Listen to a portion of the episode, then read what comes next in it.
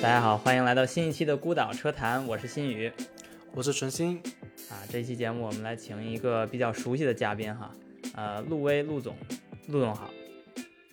大家好，我是陆威，不敢称陆总。新宇好，纯新好，嗯，很高兴来到这个节目。对，陆威呢是我认识不短时间了，就曾经在还没有疫情的时候，我去德国出差的时候还见到他一次。呃，之前其实我在网上读过他的文章，然后其实也是在这个呃唐叔的那个呃欧洲汽车那些事儿里面，他写了一些关于德国的一些车企的文章，很有意思啊。嗯，就是他呢，因为在德国一直呃做这个汽车方面的，无论是最初的留学还是后来的工作哈，嗯，都跟这个斯图加特附近的那些呃关系比较密切，所以其实了解很多。呃，行业内的一些故事，所以他在做那个关于一些车企的翻译的时候，车企的一些宫斗的翻译的时候，其实是说的非常的形象，非常具体哈。OK，那咱们先从陆总的最初的经历开始吧。我记得你是同济的，对吧？咱俩应该是校友。对。对对，然后同济其实也是汽车系也好，机械系也好，跟德国交流是比较多的，所以交流非常多，自然的走到了留德这个路上，应该也不是一个意外，也不是一个偶然，也呃不是意外，但也不是自然，是吗？不不是很自然吗？这个从这儿来聊一聊。呃，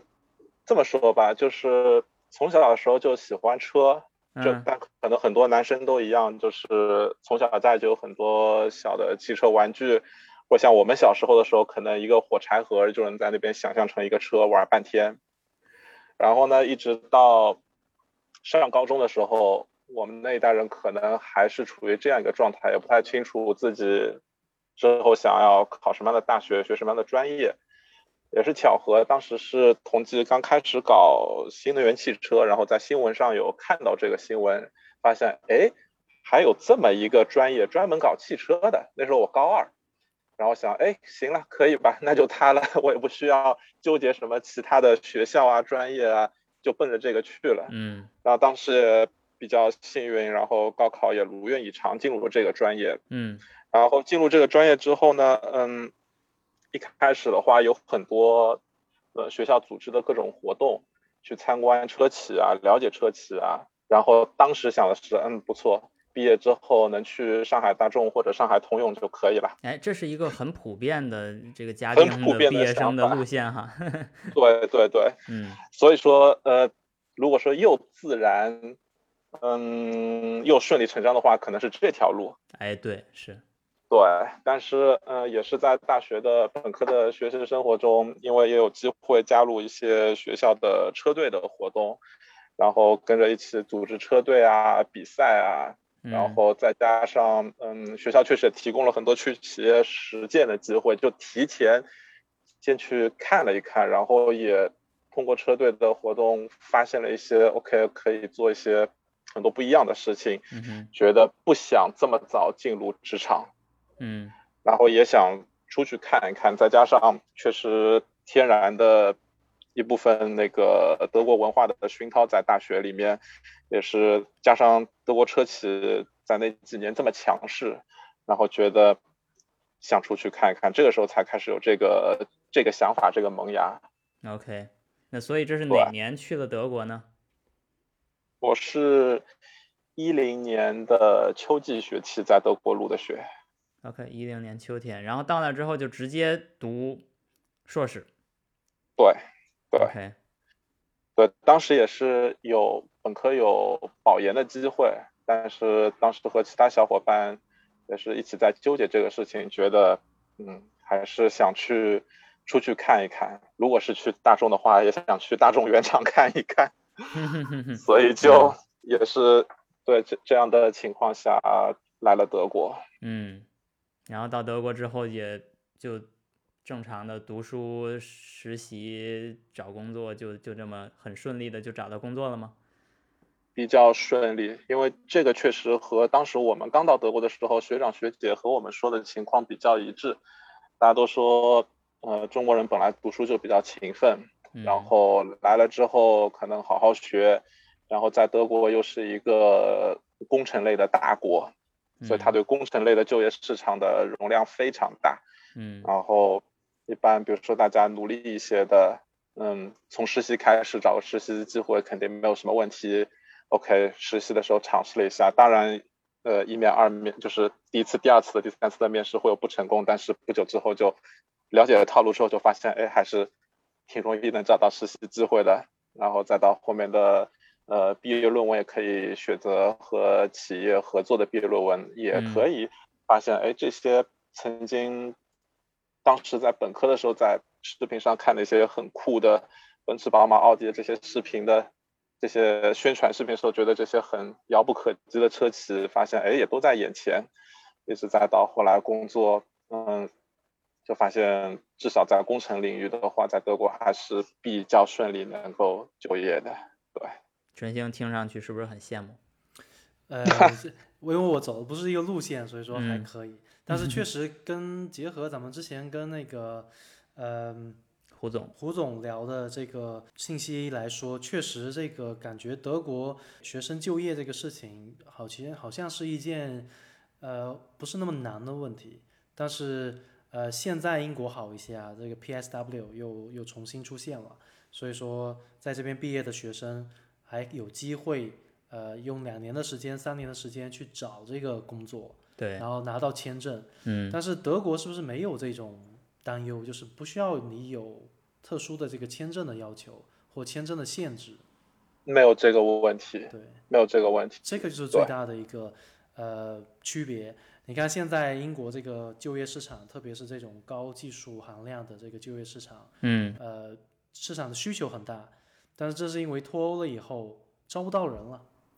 对，原来免费的那些欧盟员工现在不能来了，对，他有限制。嗯，所以说现在就业市场是一个很奇怪的一个现象，就是去年是呃供大于求，今年是供小于求，嗯，呃招不到人，啊，这是一个很有意思的一个现象。我说到就就是留学生毕业之后的就业选择，我有一个很有意思的事情可以和大家分享，就是我们当时毕业的时候。你去问十个同学，可能八九个的回答都是我愿意先在国外工作一段时间，嗯，积累一些经验，然后我可能再选择回国或者怎么样，嗯。但是几年之后，其实也没有很久，可能就是三四年之后，有次代表公司去招聘会，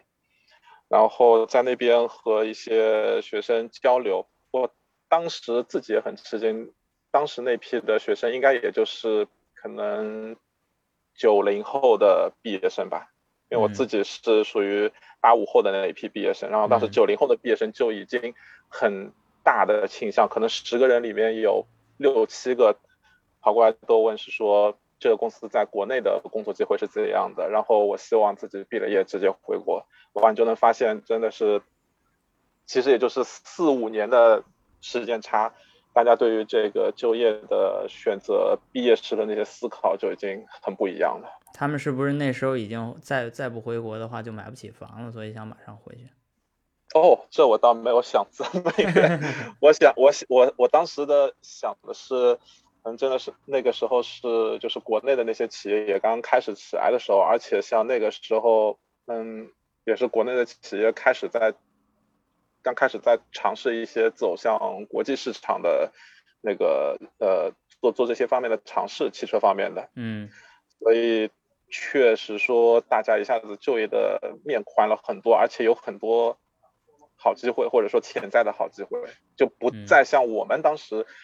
嗯，在大学的时候听了宣讲会，觉得去个上海大众、上海通用，我就圆满了。但是那个时候，可能在国内的市场上就已经有很多选择了，而且大家开始在国际市场上开疆拓土，嗯，所以很多人更多的是想赶上这一波。我当时是这么，我当时自己是这么想的。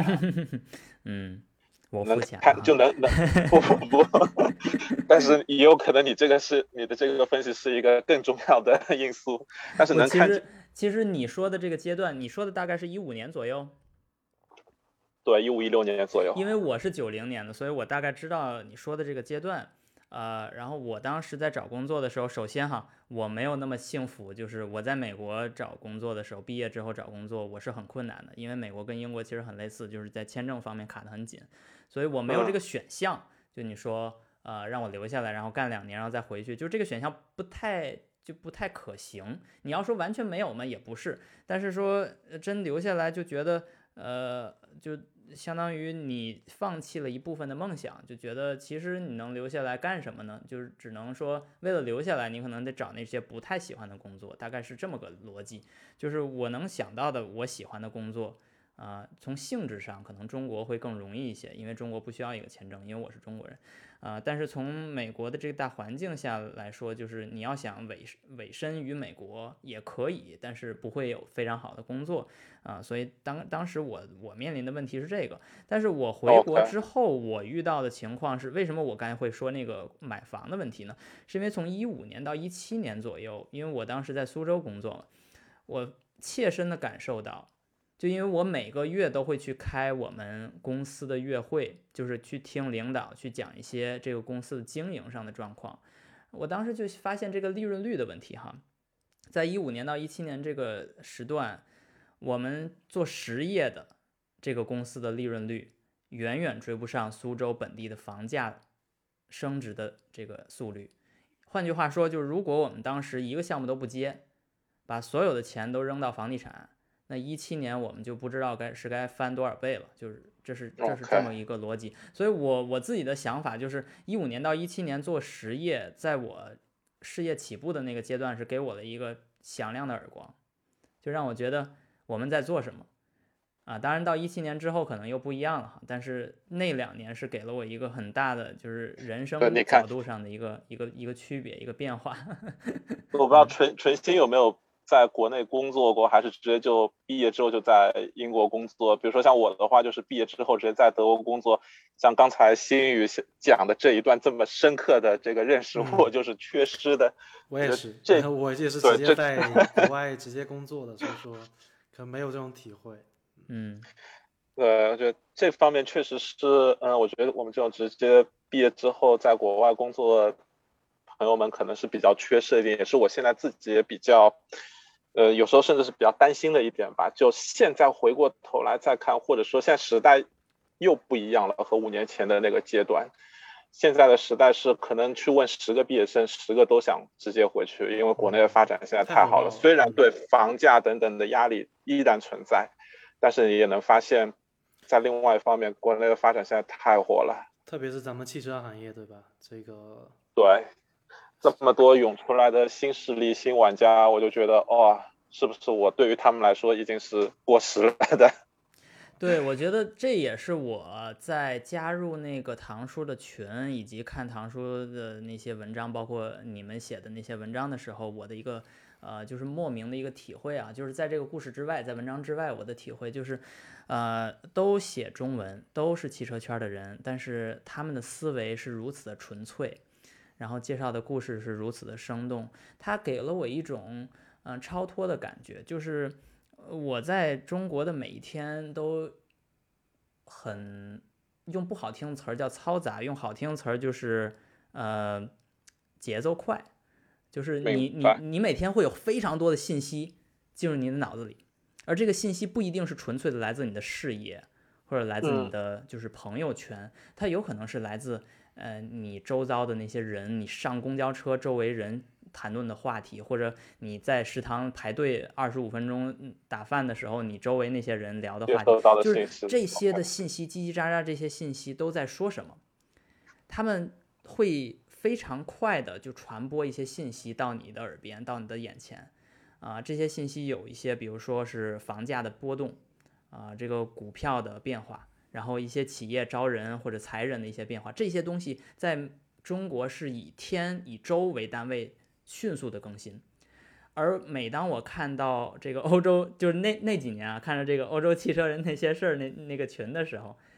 我发现你们在聊事事呃事情的尺度都通常是月或者年，就是。它的速率是非常不一样的。就哪怕我我本人没有到欧洲来见到你们，但是我能够从你的文章背后去了解大概你们生活的那个环境，是我理想中的那种闲适的慢慢节奏的环境。你现在应该是知道了，对，这个现在我知道了。我来了英国两 年啊，确实是这个节奏。对，这个就是逆城市化的一个优势嘛，就是不是说优势一个特色吧，就是你你想你周围有人都找不到，对吧？是。像我这样每 天开车一个小时，在七十迈就是匀匀速的一个小时开到公司上班，路上哪有什么嘈杂的声音，只有车的声音，对吧？对对，有有利有弊吧。工作中你可能也没有不会面对到这么复杂的这个关系，因为比如说你你之前的工作，还有我之前的工作，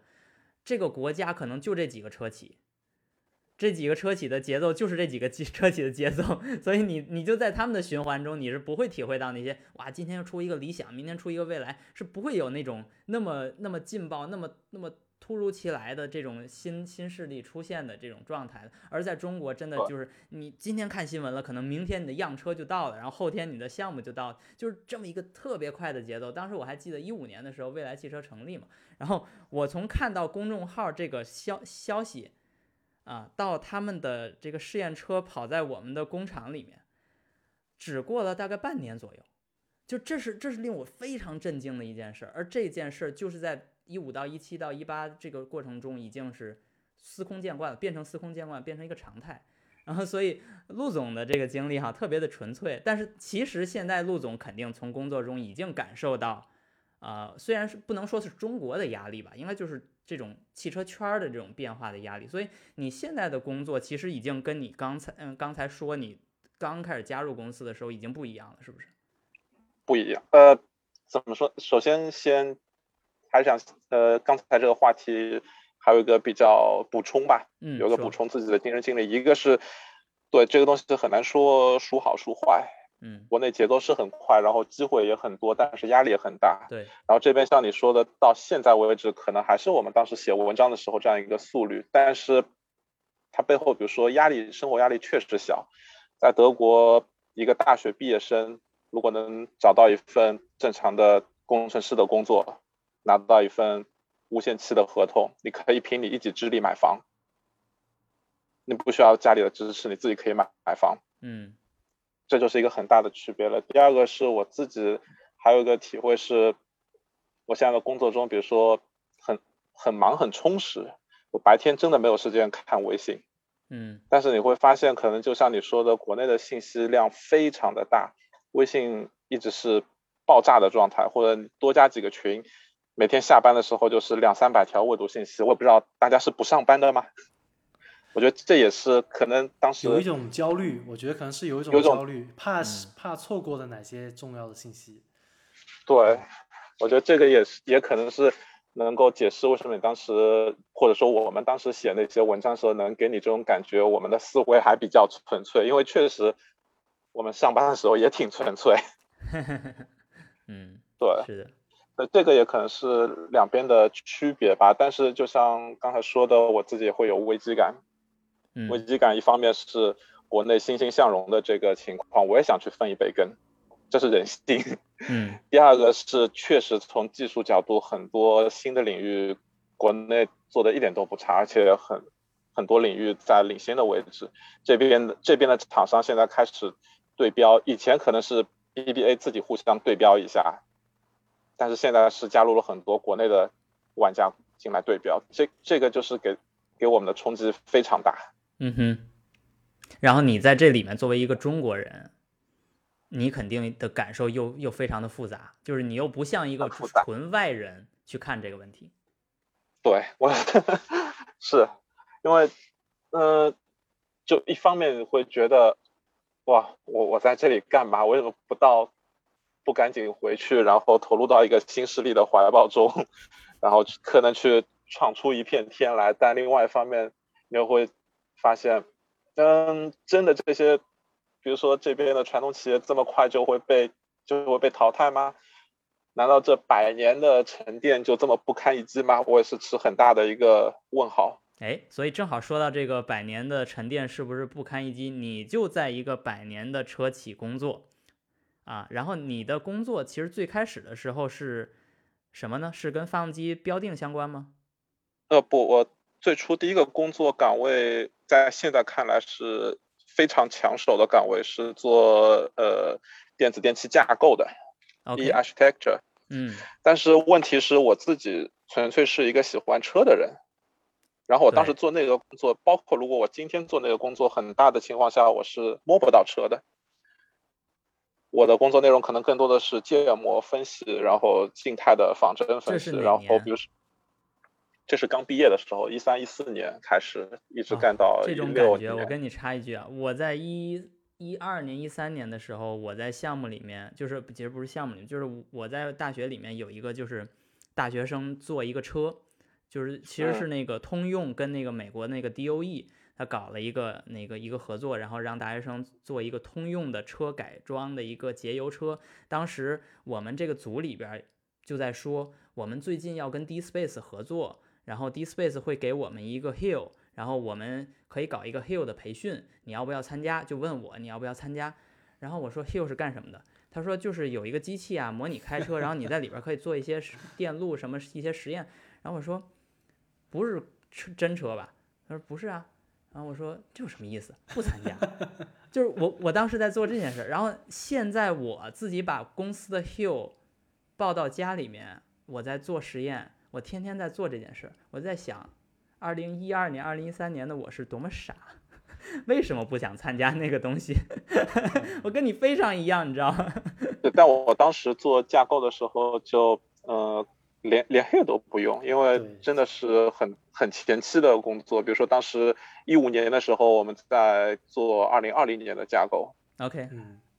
然后基本上就是模型和 paperwork。嗯哼。但是但是，比如说现在，当其实我后来换了工作领域之后，也有比如说国内做这方面的那个前辈，呃，也觉得很可惜，因为确实当时我可能是在这方面。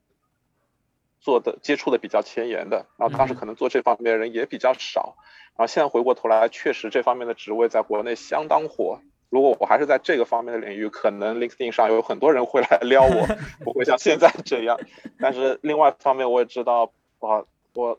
如果当时还是在这个架构的领域的话，我应该也坚持不下去，因为真的是确实对我来说能摸到车。比较重要，有点有悖于你最初选择汽同济汽车专业这个这个这个专业发展方向的一个乐趣是吧？兴趣。对，对，所以就之后还是换了工作方向。像现在的话是在预控制器这个领域，然后比较多的是偏软件方面。然后嗯，在整车厂的话，它又不。他又不是一个纯，比如说做软件、做 coding 的这样一个角色，他还承担了很多，嗯，怎么说项目管理或者协调的角色。他要把 in house 的人和供应商结合在一起，嗯，然后我们呢，呃，覆盖的流程也很也很广也很长。比如说从现在做全新一代的，嗯，项目全新一代的产品的话，从前期。最初的这个 spec 开始，一直到我我现在在休假，但我休我们休假前刚刚实现了这个东西在仿生的环境里能跑起来，到可能下等我休假回去下一个阶段也要上 hill，然后一直到可能之后开始上样车，再到量产开发，到最后伴随这个东西进入量产，就这这个过程，嗯，用现在比如说在汽车圈或者资本圈很火的那些。对很火的那些概念来说，没有这么多的接触到它，嗯，那它不是一个，比如说架构这样的，或者是一个，嗯，你像是 model-based system engineering 的这个工作，但是我能，但是我也需要实际的跟车，也也接触到量产的一部分，对，就我们这个角色伴伴随的流程很长，嗯，它。它确实能够怎么说？嗯，满足我自己对于这份工作的快乐。嗯，但是怎么说呢？可能没有没有很触及到现在最火的那些概念。但是，但是，但但是也没有后悔了。对，因为因为我知道，如果我在之前那个领域待着的话，我可能也坚持不下去。我是觉得没什么吧，这个。很多时候就是坚信自己要做什么东西，三十年河东，三十年河西。你好的技术人员，好的工程师就是好的工程师。对，呃主要是要对自己做的东西有有 passion。对，就对于现在这个接触的领域，passion 是在的，而且我觉得其实很重要啊，只是只是说市场炒作的热点还没对我们这。只是还不够火，但不代表它不重要。其实你对。做的这个东西是很重要的，而且不是很多公司能做好的一个东西。我们对，而且不对。不管是呃，就是每次的新的项目也好，还是新的车型项目也嗯。好，第一批的样车都是我们在弄，只有我们给了 release 之后，其他部门的人才能上，嗯。而且可能其他嗯做做一些领其他领域的同事，他们如果东西出了 bug，嗯。不涉及什么很严重的问题，但我们嗯如果出了 bug，车就是开不了。我觉得重要性还是在的，但是没有没有在风口上。对，其实我觉得从中国的角度哈，就是因为我在中国待的那段时间，我觉得我一直很羡慕，呃，不在风口上工作的人，呃，而且可以不在风口上工作，还能拿到不错的收入，有一个不错的生活的人。其实我最我我当时是最羡慕这种人，呃。从这个意义上，我其实已经实现了当时的想法，就是我现在的这个职位和我现在的状态，其实就已经实现了这个想法。因为，呃，你要说不想赚大钱，那肯定是假话，对吧？那所有人都想赚大钱，但是对于我一个喜欢车的人来说，我除了对钱有兴趣以外，我对呃车本身还有工作，就是跟汽车工程、汽车技术这个也有一些跟钱没有关系的一些热爱，一些爱好很同意，我我其实这种自我实现也是能给我很多满足感，它就会让我在八小时以内达到一种快乐，而这种快乐不会建立在说我一定要开呃什么车，然后上什么赛道，怎么怎么样。就是对于汽车爱好者来说，可能那是一种确实是一种爱好的呃自我实现。但是我觉得，如果在八小时之内也有一种自我实现呢，就是能看着自己的工作让一台车达到一种工作的状态，然后能够实现一些我自己的想法。那其实从我自己的角度就已经很开心了，所以这我觉得我跟陆总是就是等于说不谋而合，我们并没有真正谈过这个事情，但是我觉得也不需要谈。对，而且呃，其实我身边有很多同事，他们比如说这种 passion 也不是限制于在八小时之内的，说是说，比如说这边加班制度很严，嗯，或者说工会对员工保护很强，但是我们很多同事都是晚上可能八九点还在出软件，嗯，然后甚至嗯忙的时候可能周末也在干。就自愿的九九六是吧？对对，自自愿的自愿在干这个事情。当项目需要推进的时候，嗯然后我这次来休假之前，正好是和大家一起就非常高强度的工作了三周，OK，高强度的工作三周，然后把我们这就是我们现在在处于一个 milestone 的阶段，终于把这个东西在仿真的环境里能以两公里每小时的速度开起来了。但当时这个成就感，哇，真的是相当的大。对，就是这种也是可能大家对于这个这个工作或者说对于车的这个热爱为一个前提，它不它不完全是金钱或者是其他的一些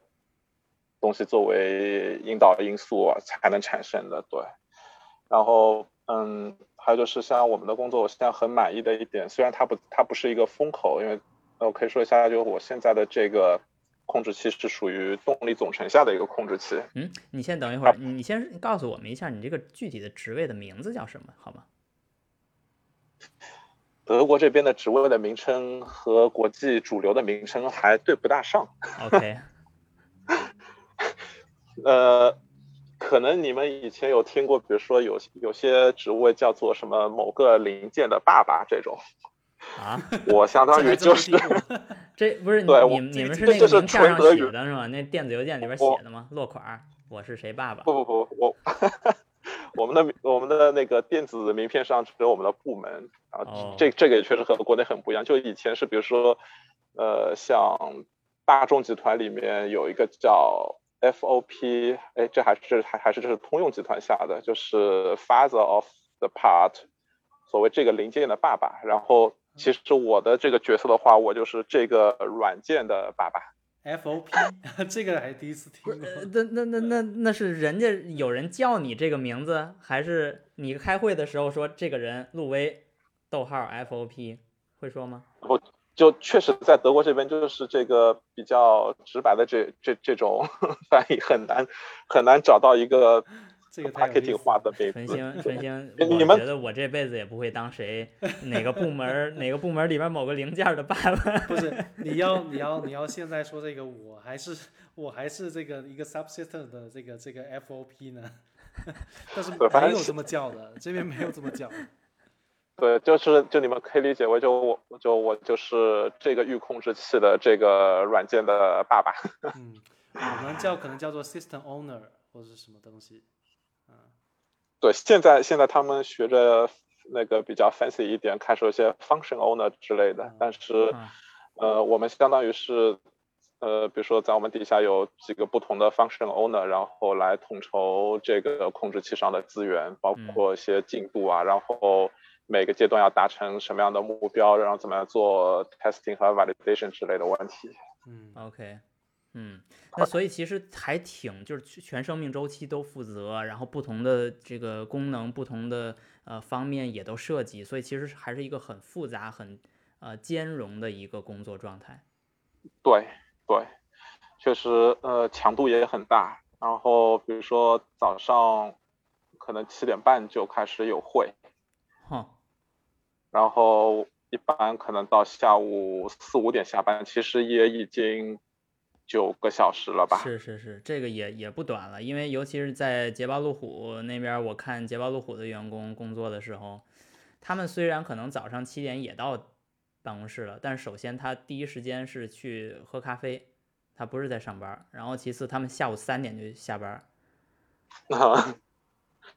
然后我觉得 这这种工作节奏哈，部分员工，部分员工，部分员工不能一棒子打死。好 的好的，这这个我相这个我相信在每个企业都一样，部分员工是摸鱼的，部分员工很拼。但是我确实呢也能感受，就是我现在待的这个大部门的环境也比较满意，因为确实这样比较拼的员工也挺多。好吧，那其实也有一些评级压力是吧？就是如果你看到他们很努力，没有企业文化。应该跟没有评级压力，对企业文化和这个整个的这个呃招聘的时候，它的这个倾向性，这个都是有一定的关系的。对，因为而且确实，比如说，嗯，就这家企业在德国确实也是属于头部企业，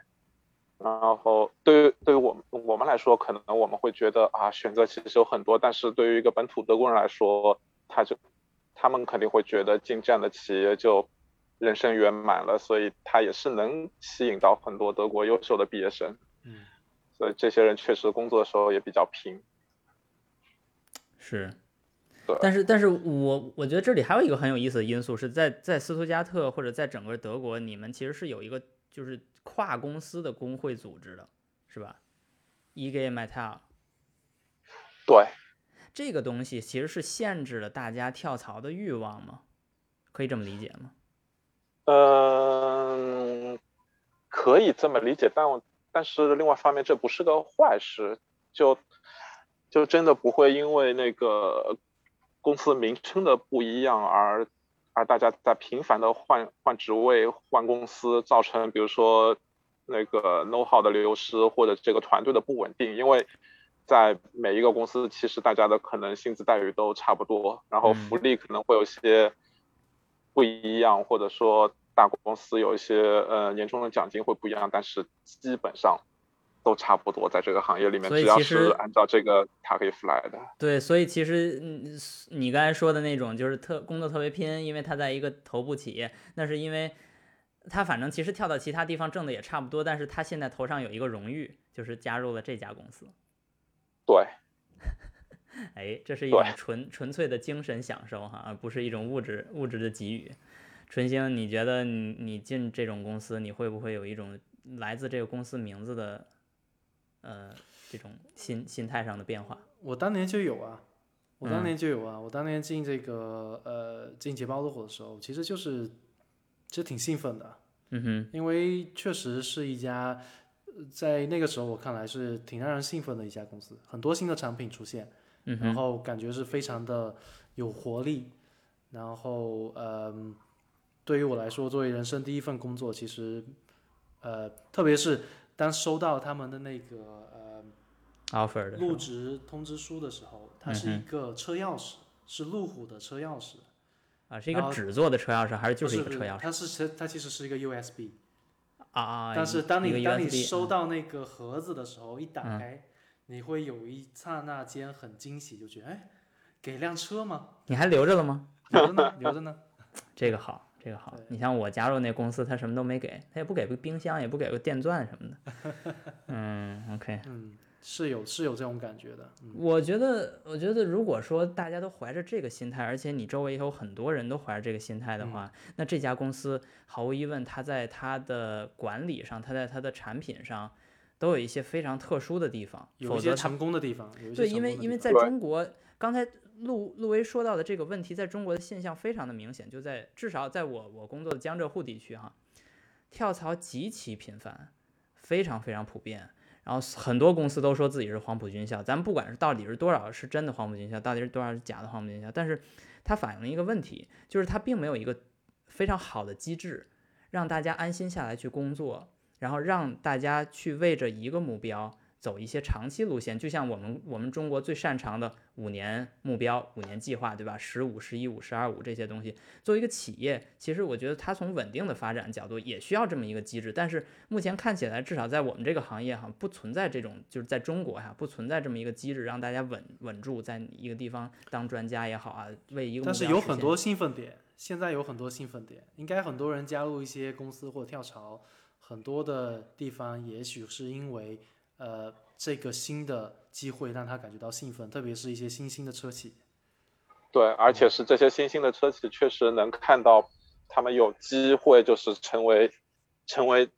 一线的品牌，成为一些国际的品牌。嗯。还是挺让人兴奋的。嗯，所以，如果在新的一轮中，我们从一个没有这样信仰的，或者没有这种就精神追求的，到了有了精神追求了，就觉得为一个公司工作而实现自己的理想，实现公司的理想，这样同时达成这种目标的话，那我觉觉得其实从某种程度上，中国的车汽车行业哈，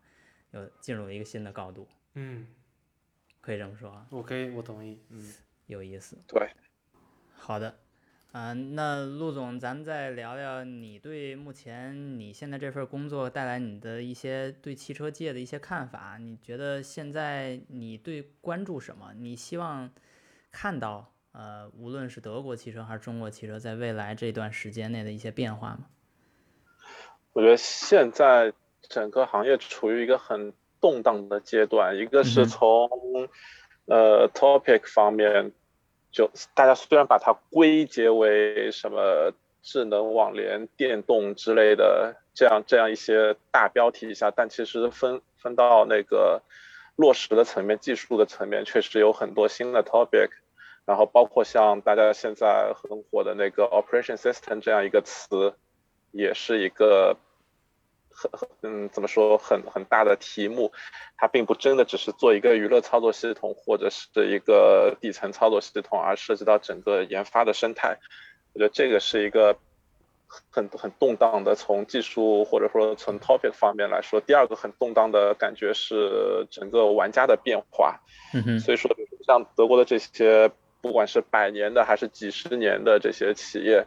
曾经的头部，现在确实都有危机感。这危机感不仅来自于特斯拉，也来自很多国内的新的玩家。嗯而且我觉得很牛的是，嗯，国内现在开始在那个呃供应商的层面，包括 Tier Two 的层面上，也出了很多新公司，而且是的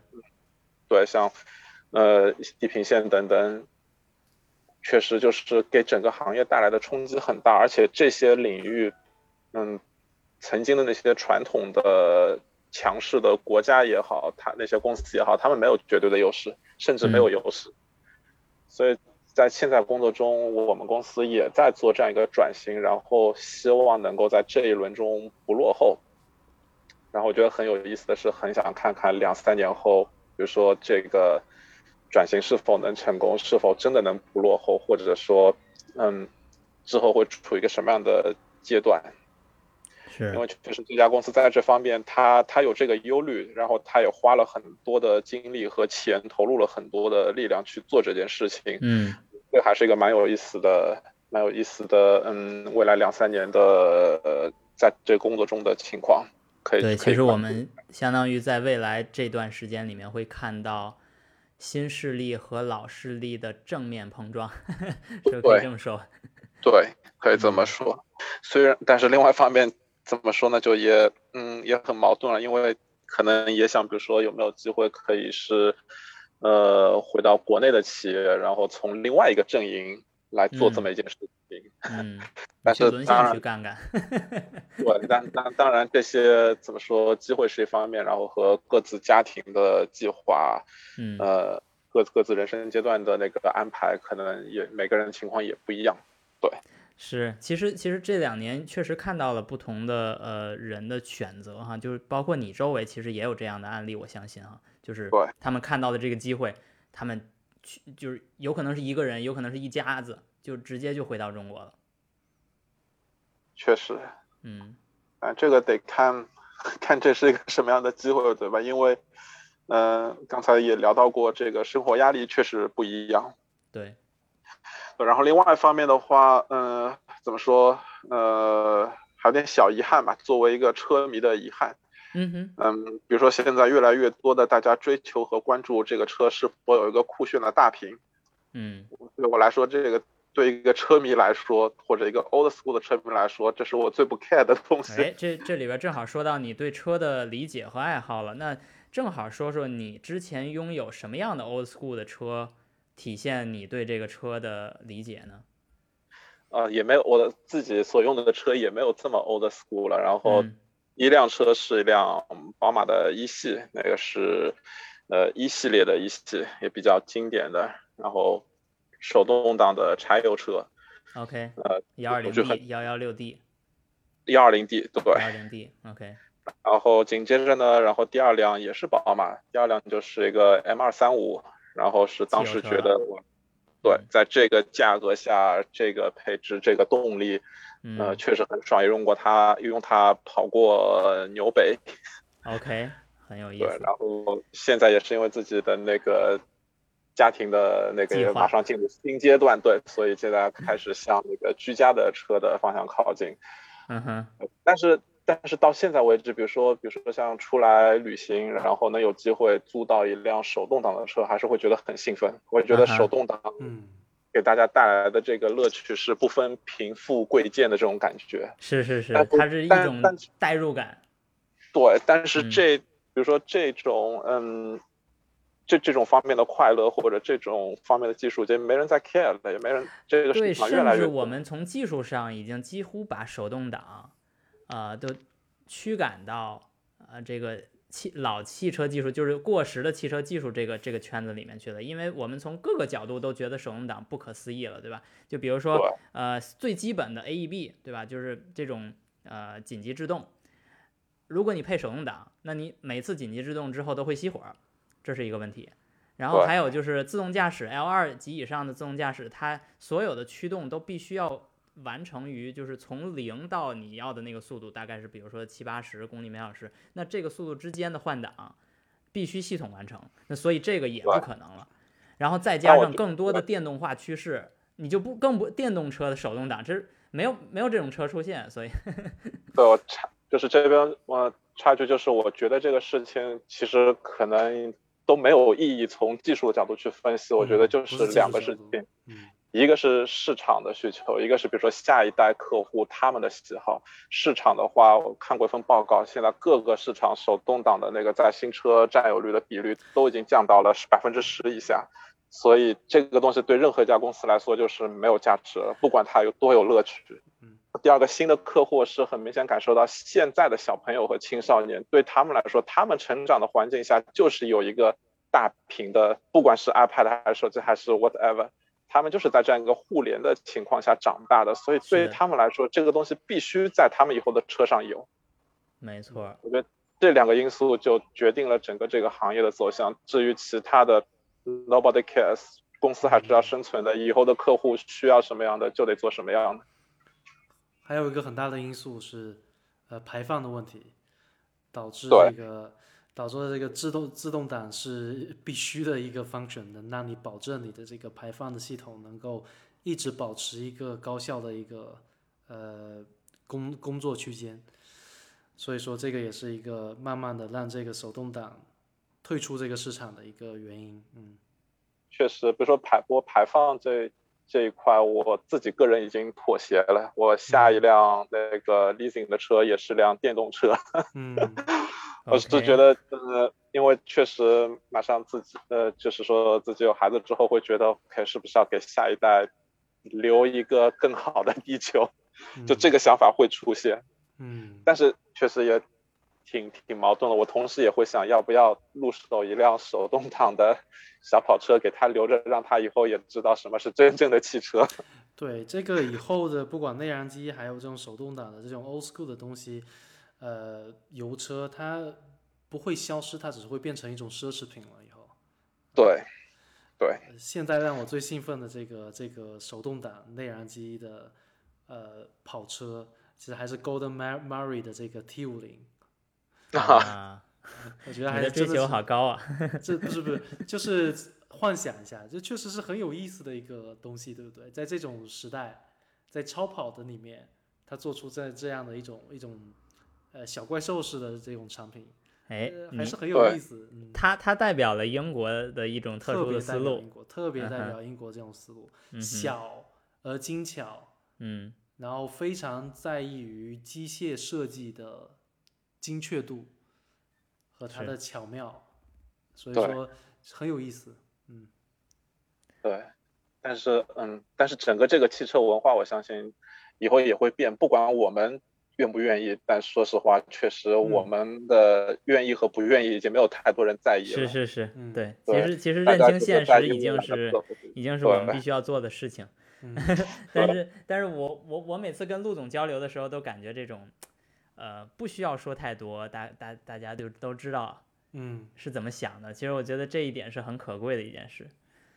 OK，好啊，呃，今天非常开心啊，能把陆总请来。其实这只是刚刚开始啊，呃，陆总虽然工作非常忙，但是如果有机会的话，我还是非常愿意，呃，把你继续邀请进来，到我们的节目里面聊一些更多关于汽车的、关于你自己的，还有关于这个行业的一些观点和故事。嗯、感谢你来参加这期节目，然后我们下期再见。好，也非常感谢你们的邀请。好，那我们今天就先到这儿了。我是罗新宇，我是纯心，啊、下期再见。下期再见。好，拜拜。